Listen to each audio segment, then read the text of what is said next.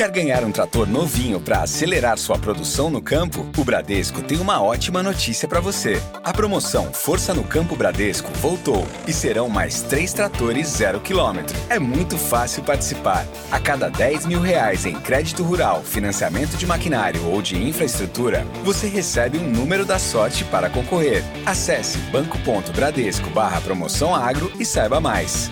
Bradesco, o agro do futuro é agora.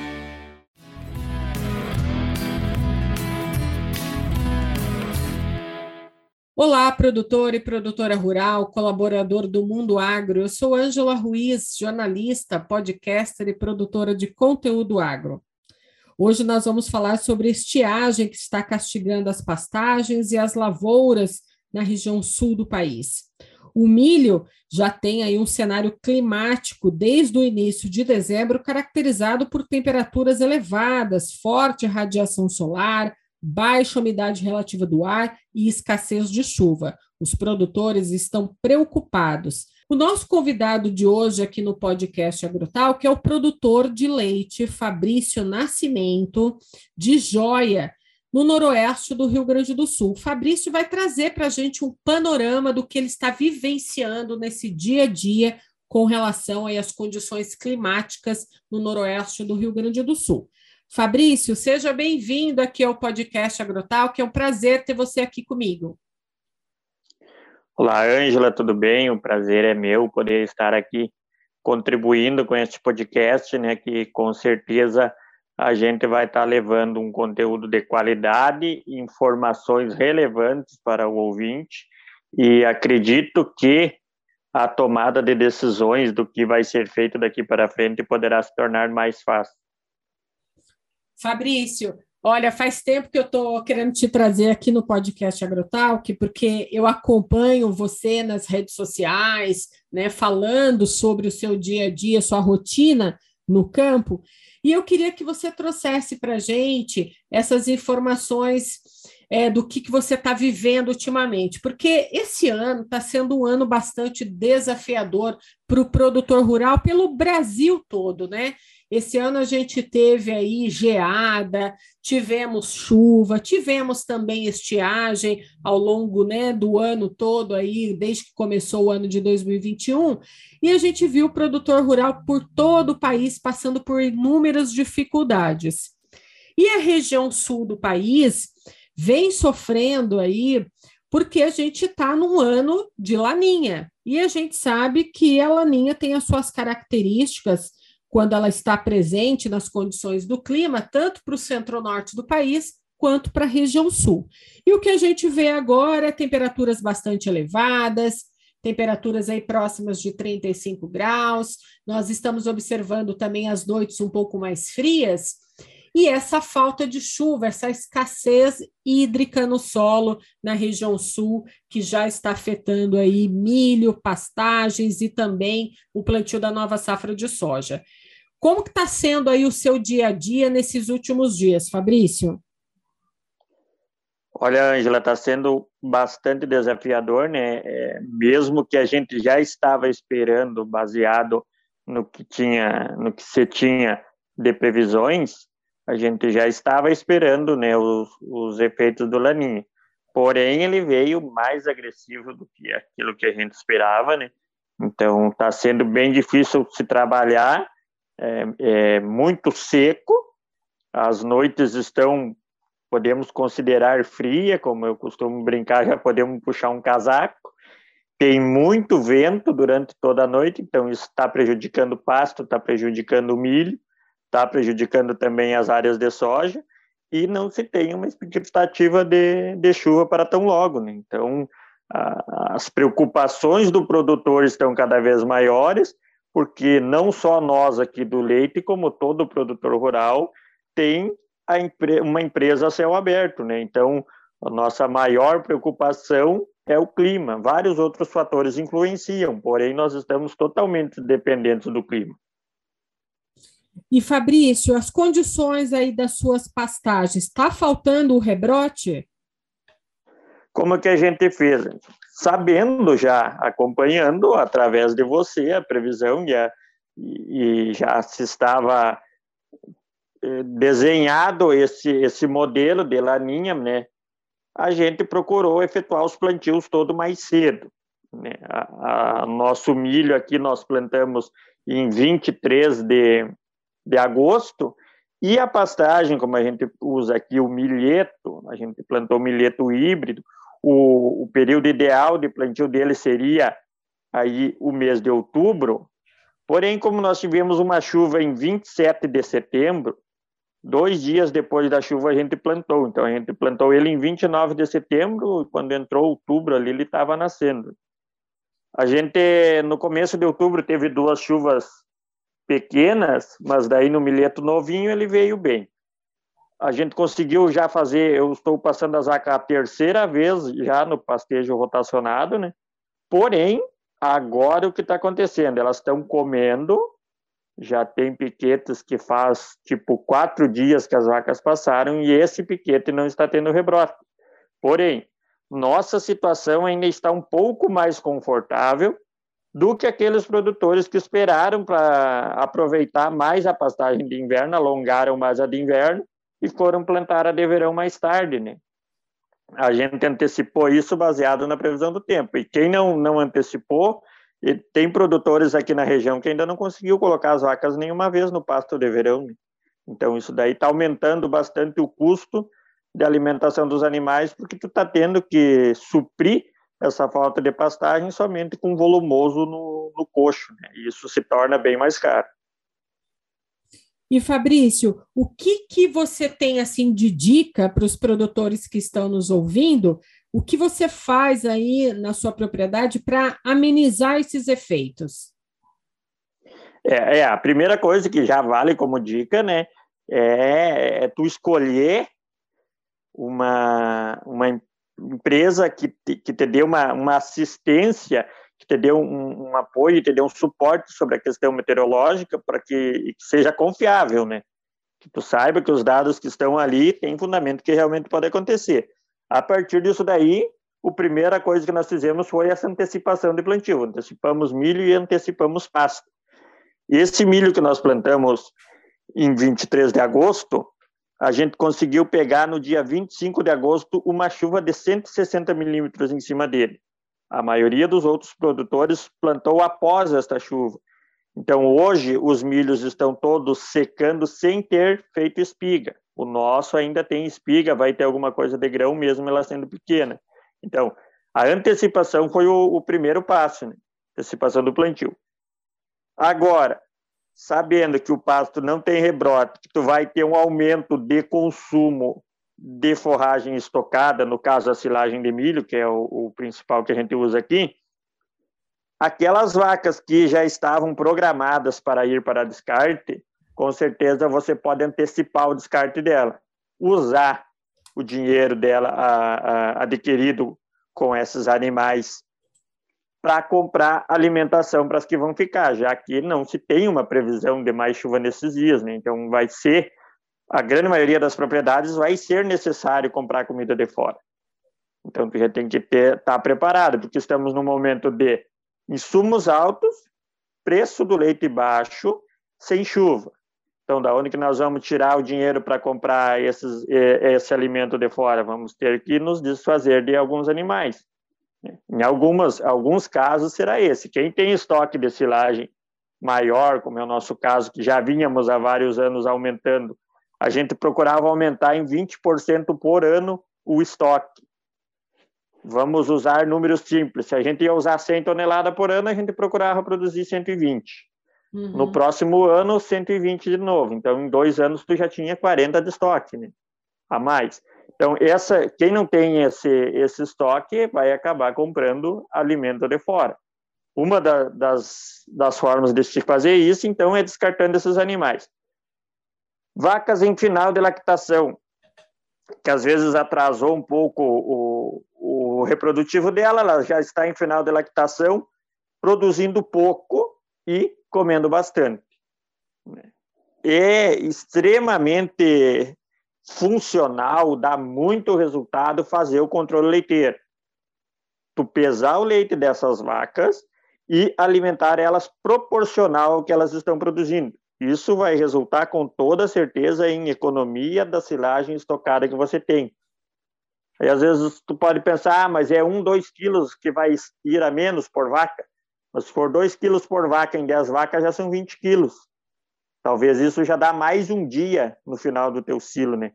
Daí tu pensa 20 quilos em, em 30 dias, já são 600 quilos. Então, essas contas desses mínimos detalhes que a gente tem que fazer para conseguir ter alimento até a próxima chuva. Porque o que, que vai, vai ser feito agora? 90% das silagens que vão ser feitas vai ser um milho sem qualidade, sem grão, né? Só tem palha e palha seca. Então tu não vai ter um alimento bom para tu dar para teus animais.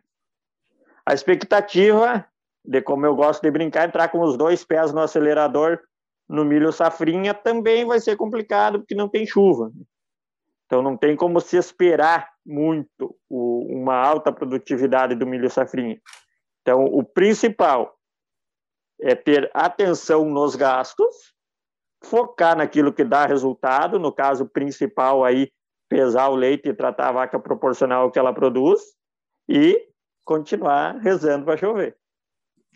Sim, nós temos, Fabrício, aí uma previsão, né, de chuvas acontecendo para o sul do país, mas a gente observa essa chuva, ela às vezes chega ao Rio Grande do Sul, passa muito rápido, não é uma chuva significativa, às vezes cai num ponto e no outro ponto não.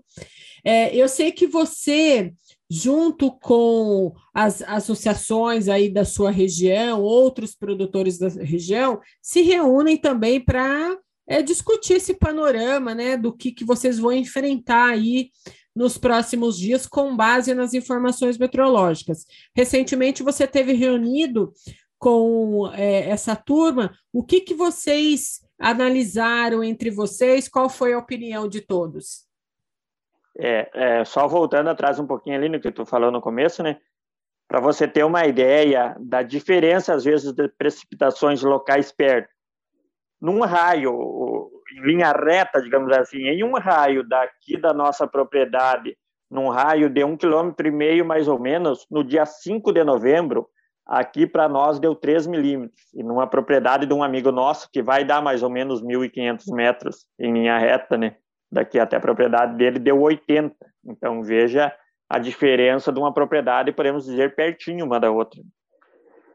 Sim. Então, aqui em Joia, o, a prefeitura municipal já eles já estão monitorando né, os efeitos da estiagem para que se faça consiga o mais rápido possível né, diminuir os efeitos do os prejuízos aí causados por estiagem. Né? Então, hoje de manhã tinha uma reunião do, do comitê de emergência do, da seca e é onde, onde foram levados alguns dados. Por exemplo, 70% do milho já se considera perdido. Temos algumas áreas no município de milho irrigado, porém não é muito. Aí pode ter alguém que está escutando e vai dizer, tá, mas nós não temos 30% de milho irrigado. Não, não temos. Mas esse 70% do milho que se considera perdido é aquele milho que já estava em pré-pendoamento, pendoamento ou formando grão e não conseguiu formar por seco. Aquele milho mais novo, como é o nosso caso aqui, que nós temos um milho que nós plantamos dia 2 de novembro, e esse milho ainda tu não consegue calcular o tamanho do prejuízo de, que, ele, que ele vai sentir, né? Ele vai depender muito de se chover, talvez para ele formar um grão, então, por isso que ainda se está dentro dos 70% de perca. Mas esse número poderá se elevar aí conforme forem sendo colhidas as lavouras. Inclusive, os milhos de, de, das áreas irrigadas também sofrem, porque é muito calor, né? Durante a tarde é muito quente. Então, o, a radiação solar é, é, é muito agressiva contra esse milho. As áreas de soja também. Temos hoje no município 52.500 hectares de sequeiro plantados. Né? E dessa área aí, acredita-se que mais ou menos 20% vai precisar de replante. Ainda tem 15 mil hectares em fase de germinação, correndo o risco de, de replante né, em 28, 29% dessas 15 mil hectares. É, poderá haver replante, vai depender muito se chover, como não tem previsão de chuva, provavelmente vai haver replante. Aí, às vezes, quem está escutando pode perguntar, tá, mas tu é produtor de leite, qual a tua preocupação com a área de soja? O soja, soja e milho são os principais fontes aí usada na nossa ração, né? O nosso concentrado vem diretamente de soja e milho. Então a nossa preocupação também tem que ser muito grande com a produção de soja, porque caso ela seja baixa, vai elevar ainda mais o custo de alimentação das vacas. Então vai vai se aumentar o, o investimento que o produtor vai ter que ter.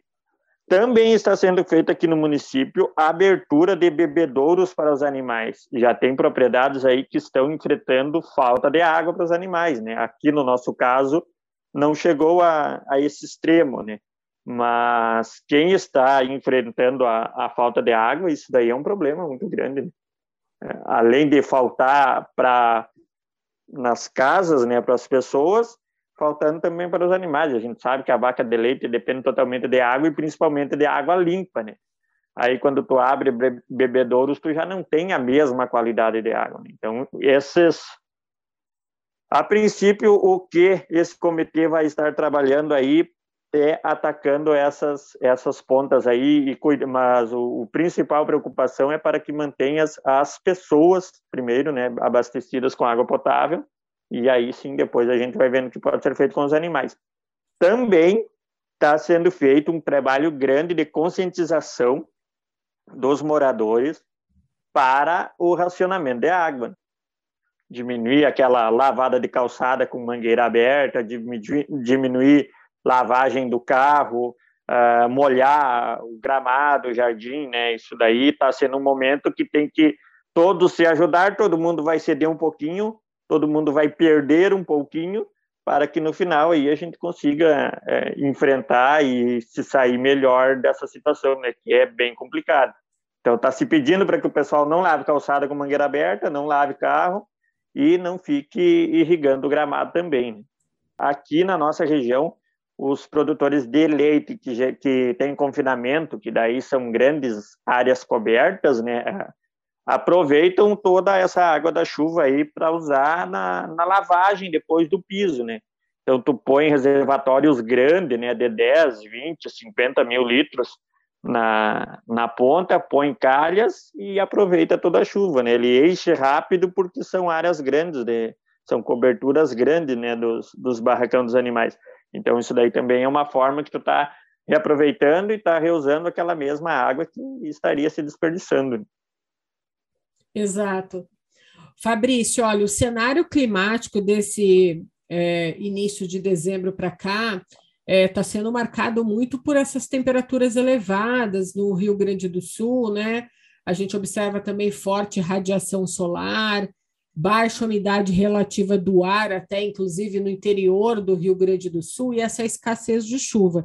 E isso está trazendo né, essas limitações que a gente observa aí para o milho, que você comentou, para a soja também, as plantas acabam se ressentindo, né, apresentando aí enrolamento das folhas, tem muita gente também que escreve aqui para o podcast Agrotalk falando que a soja ela começa a nascer e logo ela morre porque ela não consegue continuar o crescimento, o desenvolvimento vegetativo da planta por causa da baixa umidade do solo, né? Pouca reserva hídrica, né? E a gente começa a observar que, como você também já comentou aqui, que a gente vai ver esse plantio aí é, já demorando um pouco para finalizar. A gente vai ver também a germinação e o desenvolvimento vegetativo de milho e de soja também é, desenvolvendo devagar por causa dessa falta de chuva. E as previsões aqui dos meteorologistas da Climatempo para o verão é, não são muito animadoras para o sul do país, né? É, o déficit hídrico será maior no Rio Grande do Sul, isso já é fato. As previsões aí para o verão apontam esse déficit hídrico. É, se a gente for resumir é, o verão em uma frase para a região sul do país, é o verão que será quente e com pouca chuva, né?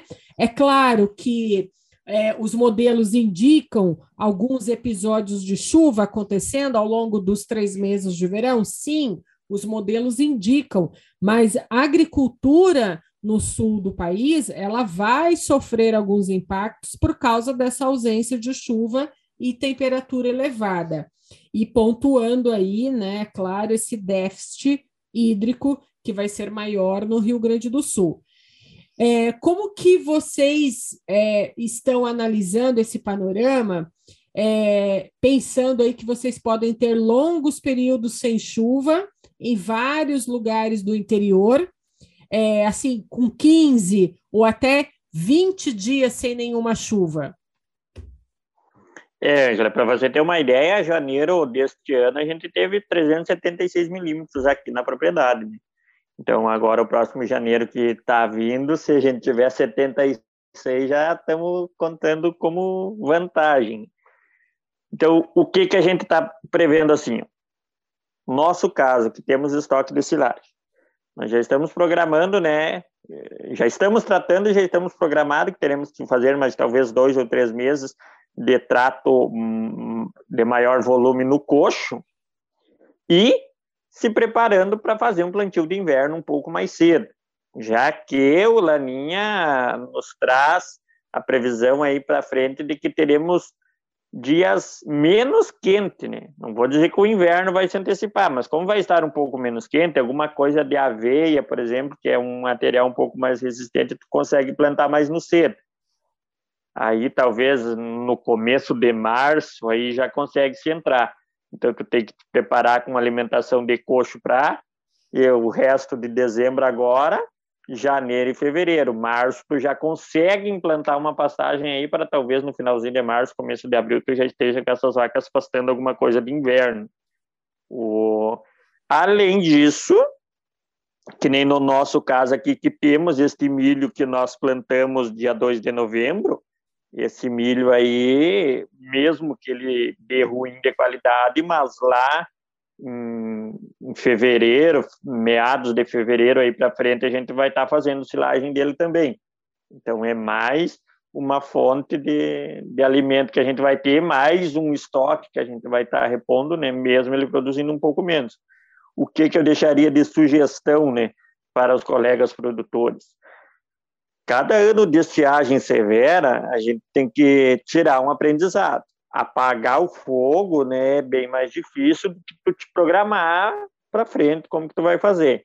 Então, agora ações emergenciais precisam precisam ser tomadas, mas o resultado delas será um pouco menor do que se a gente se programar a um longo prazo. Quem puder, eu gosto de usar bastante o quem puder, porque às vezes eu sugiro as coisas que a gente faz aqui na propriedade, e daí quem escuta diz: "Ah, mas eu não posso fazer isso". Bom, tu não pode, aí tu tem que procurar alguma coisa que esteja ao teu alcance. Mas quem puder preparar uma área de inverno para estar tá fazendo uma silagem de inverno, já começa a planejar isso agora. Que material que tu vai usar, que semente tu vai usar, que adubação que tu vai fazer, qual das áreas da tua propriedade tu vai destinar para isso daí, para que para o próximo verão, quando você for plantar o milho, você ainda tenha alguma coisa de silagem de inverno, porque já que esse ano o milho é ruim de qualidade, não tem grão e é bastante palha e está muito seco porque não choveu.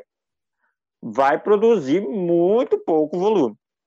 Então vai ser difícil alcançar o próximo milho da safra 22, 23. Então talvez aí planejar uma, uma silagem de inverno nesse meio poderá ajudar a repor os estoques e a manter esses animais bem alimentados. Mais uma vez, entra o quem puder. Quem puder adquirir alimento de fora tem que tomar cuidado. Prestar atenção de quem que tu está comprando. Se essa pessoa está especializada em produzir, por exemplo, o pessoal que compra bolão de feno ou o próprio feno de fardo, tem bastante gente, até aqui na região tem bastante gente especializada em fazer isso. O pessoal só trabalha com isso. Então tu tens a certeza que tu vai comprar um produto de qualidade.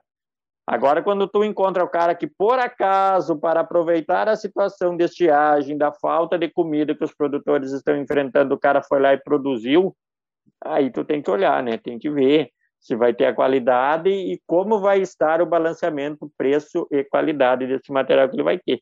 Porque entre não ter nada e ter um produto de baixa qualidade, tu vai ter que usar o de baixa qualidade, né? Já que o clima não, não favoreceu altíssima qualidade. Porém, tu tem que ver se esse preço vai estar proporcional. O negócio de comprar comida de fora, comprar alimentação de fora para os animais, tem que ter, tem que prestar muita atenção nesses detalhes aí. Né? Água, a água também. Tá Sim. difícil com, com a estiagem, né? Porém, a necessidade de água dos animais aumenta muito com esse calor.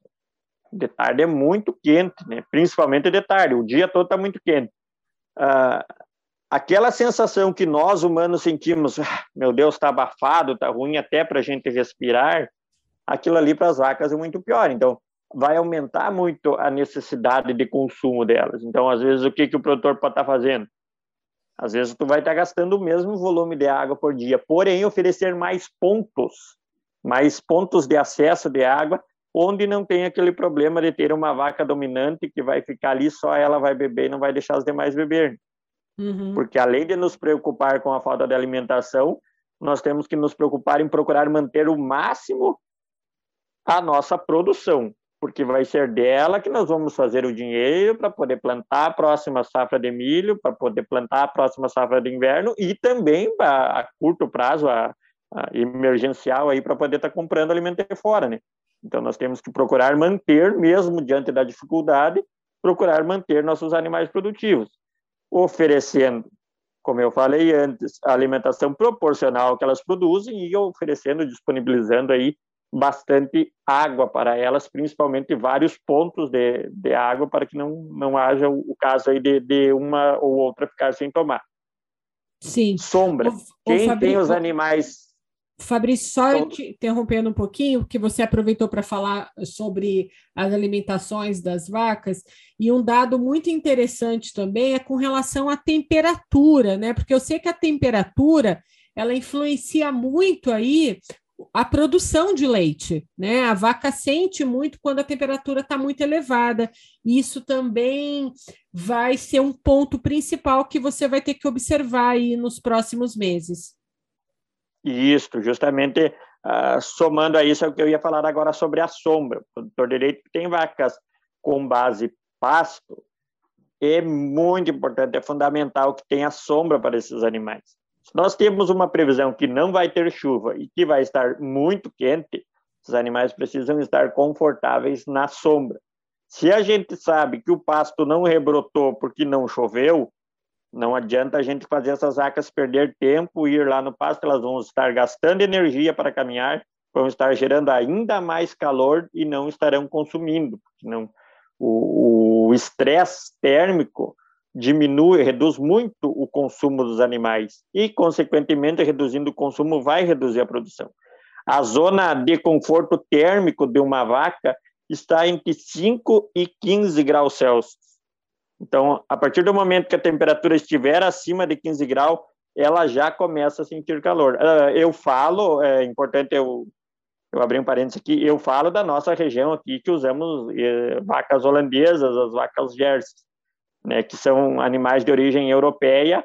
A, a zona de, de, conforto térmico dela é diferente, de, claro, do pessoal que vai usar aí um, um girolando ou uma I três quartos, alguma coisa assim. Aí já é diferente, já são animais um pouco mais resistentes.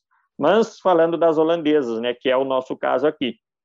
Então ela tem que estar entre 5 e 15 graus. Não tem muito o que a gente fazer, né? Tá muito quente. Então o que que a gente tem que oferecer? Cada um grau que puder diminuir ajuda muito. Então sombra e água. Aqui a gente faz um prato, a gente costuma chamar de um lanche de meio-dia. Como que nós estamos trabalhando aqui? A gente ordena elas cedo, vão para o pasto, nove horas elas já vêm para a sombra, sombra com água, ficam deitadas na sombra. Meio-dia a gente dá um lanche, é, silagem com concentrado, aí elas voltam para a sombra até a hora da ordenha da tarde. De noite elas estão pousando no pasto. Por enquanto nós estamos conseguindo fazer isso. acredita que daqui uns dias a gente não vai conseguir colocar elas passar a noite toda no pasto, aí a gente vai ter que deixar elas no mesmo piquete onde elas ficavam na sombra, porém vai ter que se aumentar a proteína do concentrado para se fechar a dieta. É, tem um nutricionista que faz isso para nós, né? A gente não uhum. não acha, eu, eu não acho que a vaca tem que comer isso, né? Vem o nutricionista, faz a recomendação e a gente segue a risca aquilo que ele recomenda. Então, tem que ter sombra para esses animais, porque a gente sabe que vai estar tá quente e não vai chover. A, a, esperança da chuva a gente não pode perder, né? A gente tem que estar tá sempre esperançosos, porém a gente não pode se iludir, ah, amanhã vai chover, se a gente está vendo que não tem nenhuma previsão para os próximos dias. Sim.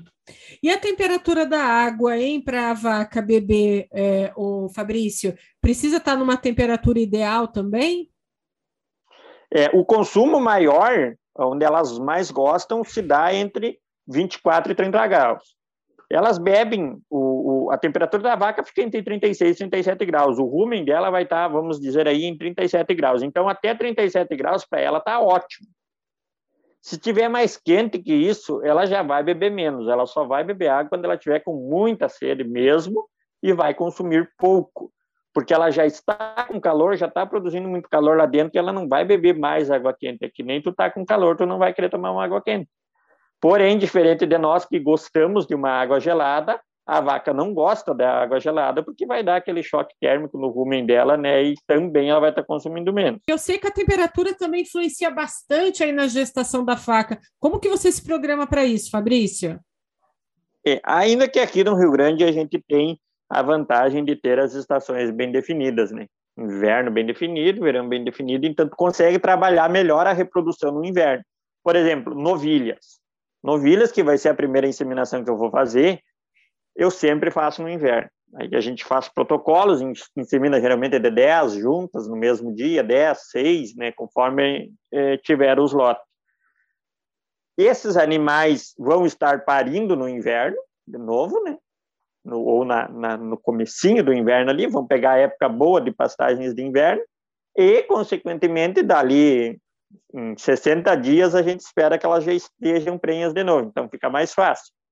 Claro que tem uma que outra que dá um retorno e essas ficam para o verão. Aí a dificuldade é enorme. No, no verão é, é muito complicado tu emprenhar vaca porque o estresse térmico não, não, não deixa com, não permite com que o óvulo é, grude na, na parede do útero. E daí todas as outras disfunções hormonais que, que ocorrem devido a, a, ao estresse térmico, né, que não que dificultam muito uh, de emprenhar agora no verão.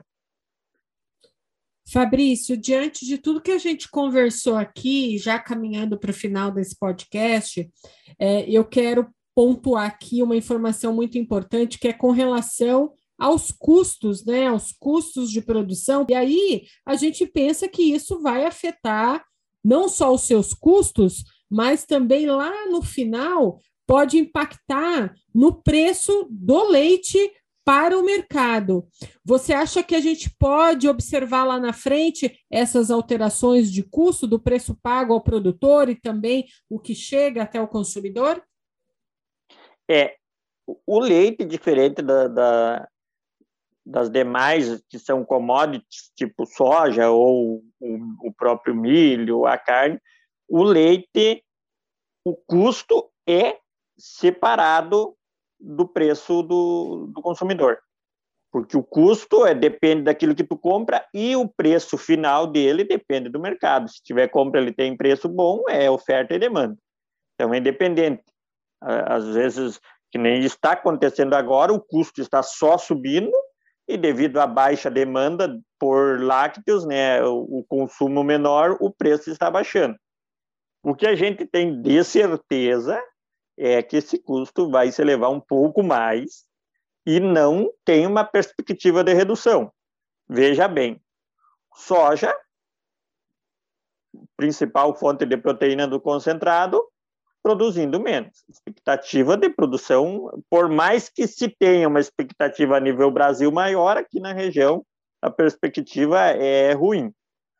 Milho, Aqui na nossa região, devido à alta que teve o preço do soja no ano passado, na safra passada, teve muito milho que perdeu área para soja. O produtor que plantou milho ano passado, esse ano plantou soja na mesma área. Os milhos que ainda tem são ruins, mesmo os de irrigação vão produzir abaixo da média esperada. A principal fonte de amido, fonte de energia do concentrado usado para o trato dos animais é milho.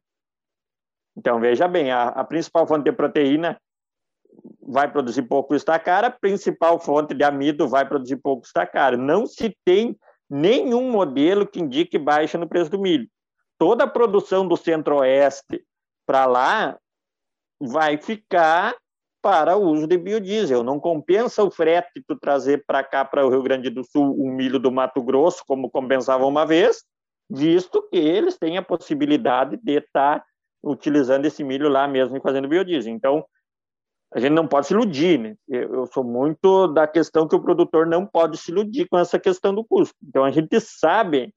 A gente já está consciente que ele vai estar elevado. Mais uma coisa que vai estar elevando: a silagem vai produzir menos e com menor qualidade. Então, se na mesma área o custo de plantio do milho e da manutenção dele até o corte é o mesmo, para tu produzir 50 toneladas ou para tu produzir 10, tu gastou. O preço do híbrido é o mesmo, o preço do adubo é o mesmo, o preço dos químicos é o mesmo. Só daí, se não chove, ele produz menos. Então, vai elevar o custo da silagem. Aí a gente vai bater em cima mais uma vez. Do uso consciente, tratar os animais conforme o que eles produzirem, sempre proporcional à sua produção. É a forma mais fácil de otimizar esse esse custo, porque baixar ele não não tem expectativa. Preço do leite. Preço do leite já está acenando com uma leve alta, esse incremento de renda via Auxílio Brasil, que aumentou um pouco mais, injeta dinheiro nas classes média baixa.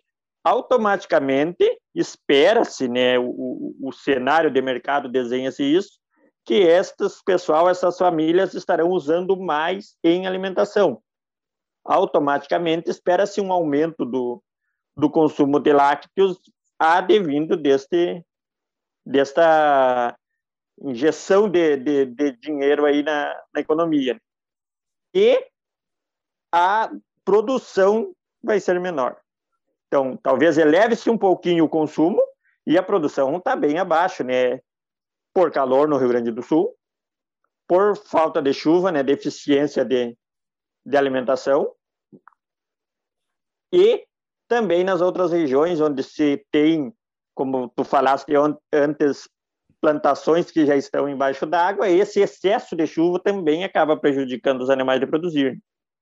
E esse custo elevado de produção vai fazer com que algumas propriedades, por falta de opção, tenham que reduzir o uso de concentrado, reduzir o uso, reduzir a alimentação, né?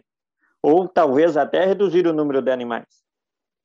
Então, isso daí automaticamente reflete no volume de leite. Então, nós teremos um período de redução de produção, de aumento da demanda e uma expectativa aí de que o preço volte a subir mais uma vez.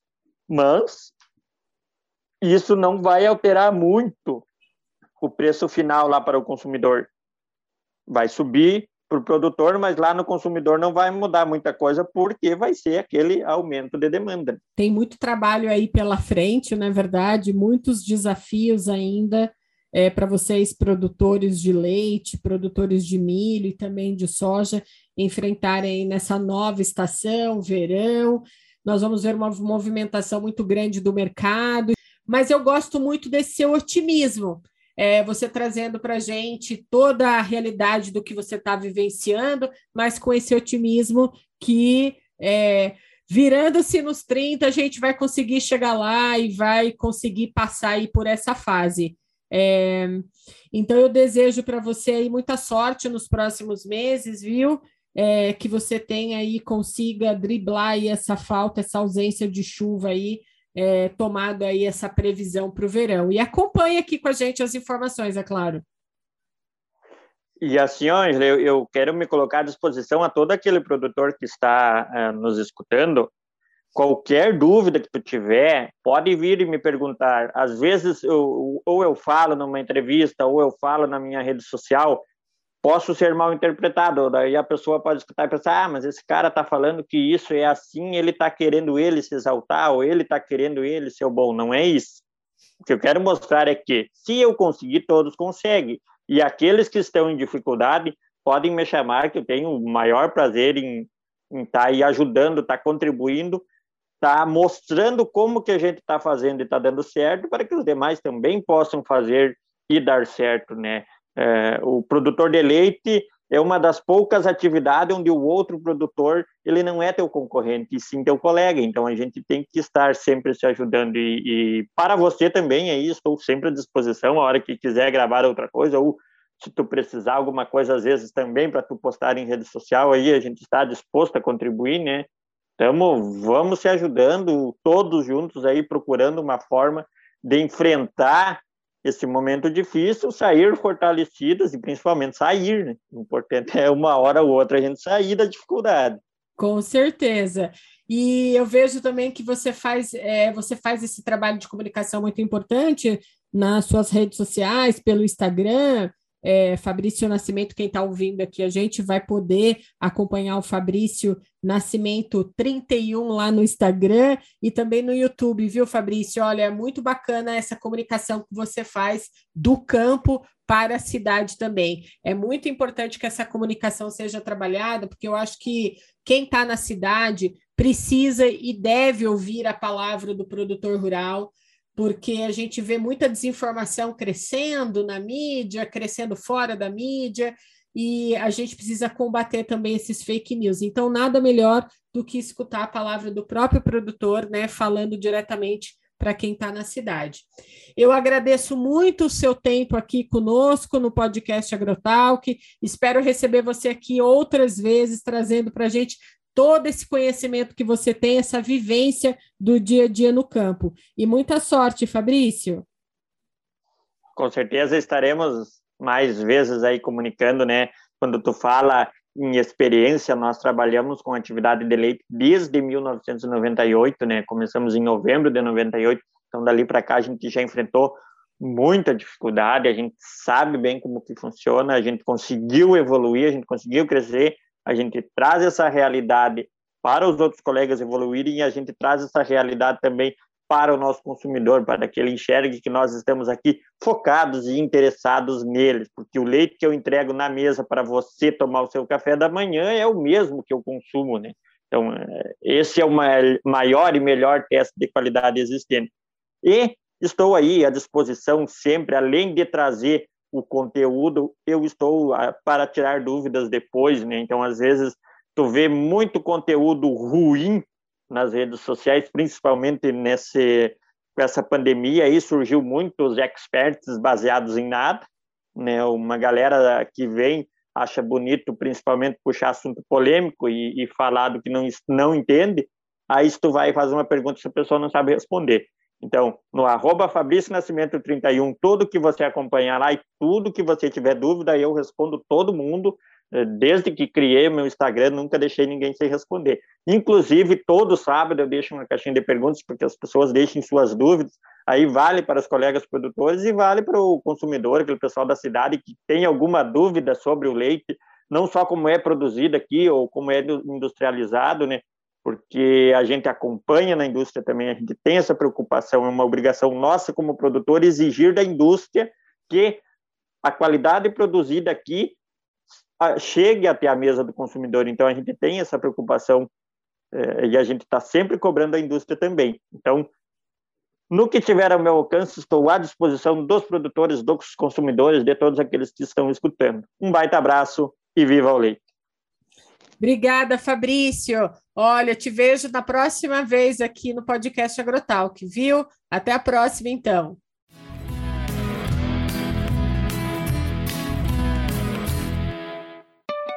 Quer ganhar um trator novinho para acelerar sua produção no campo? O Bradesco tem uma ótima notícia para você. A promoção Força no Campo Bradesco voltou e serão mais três tratores zero quilômetro. É muito fácil participar. A cada 10 mil reais em crédito rural, financiamento de maquinário ou de infraestrutura, você recebe um número da sorte para concorrer. Acesse banco.bradesco barra promoção agro e saiba mais.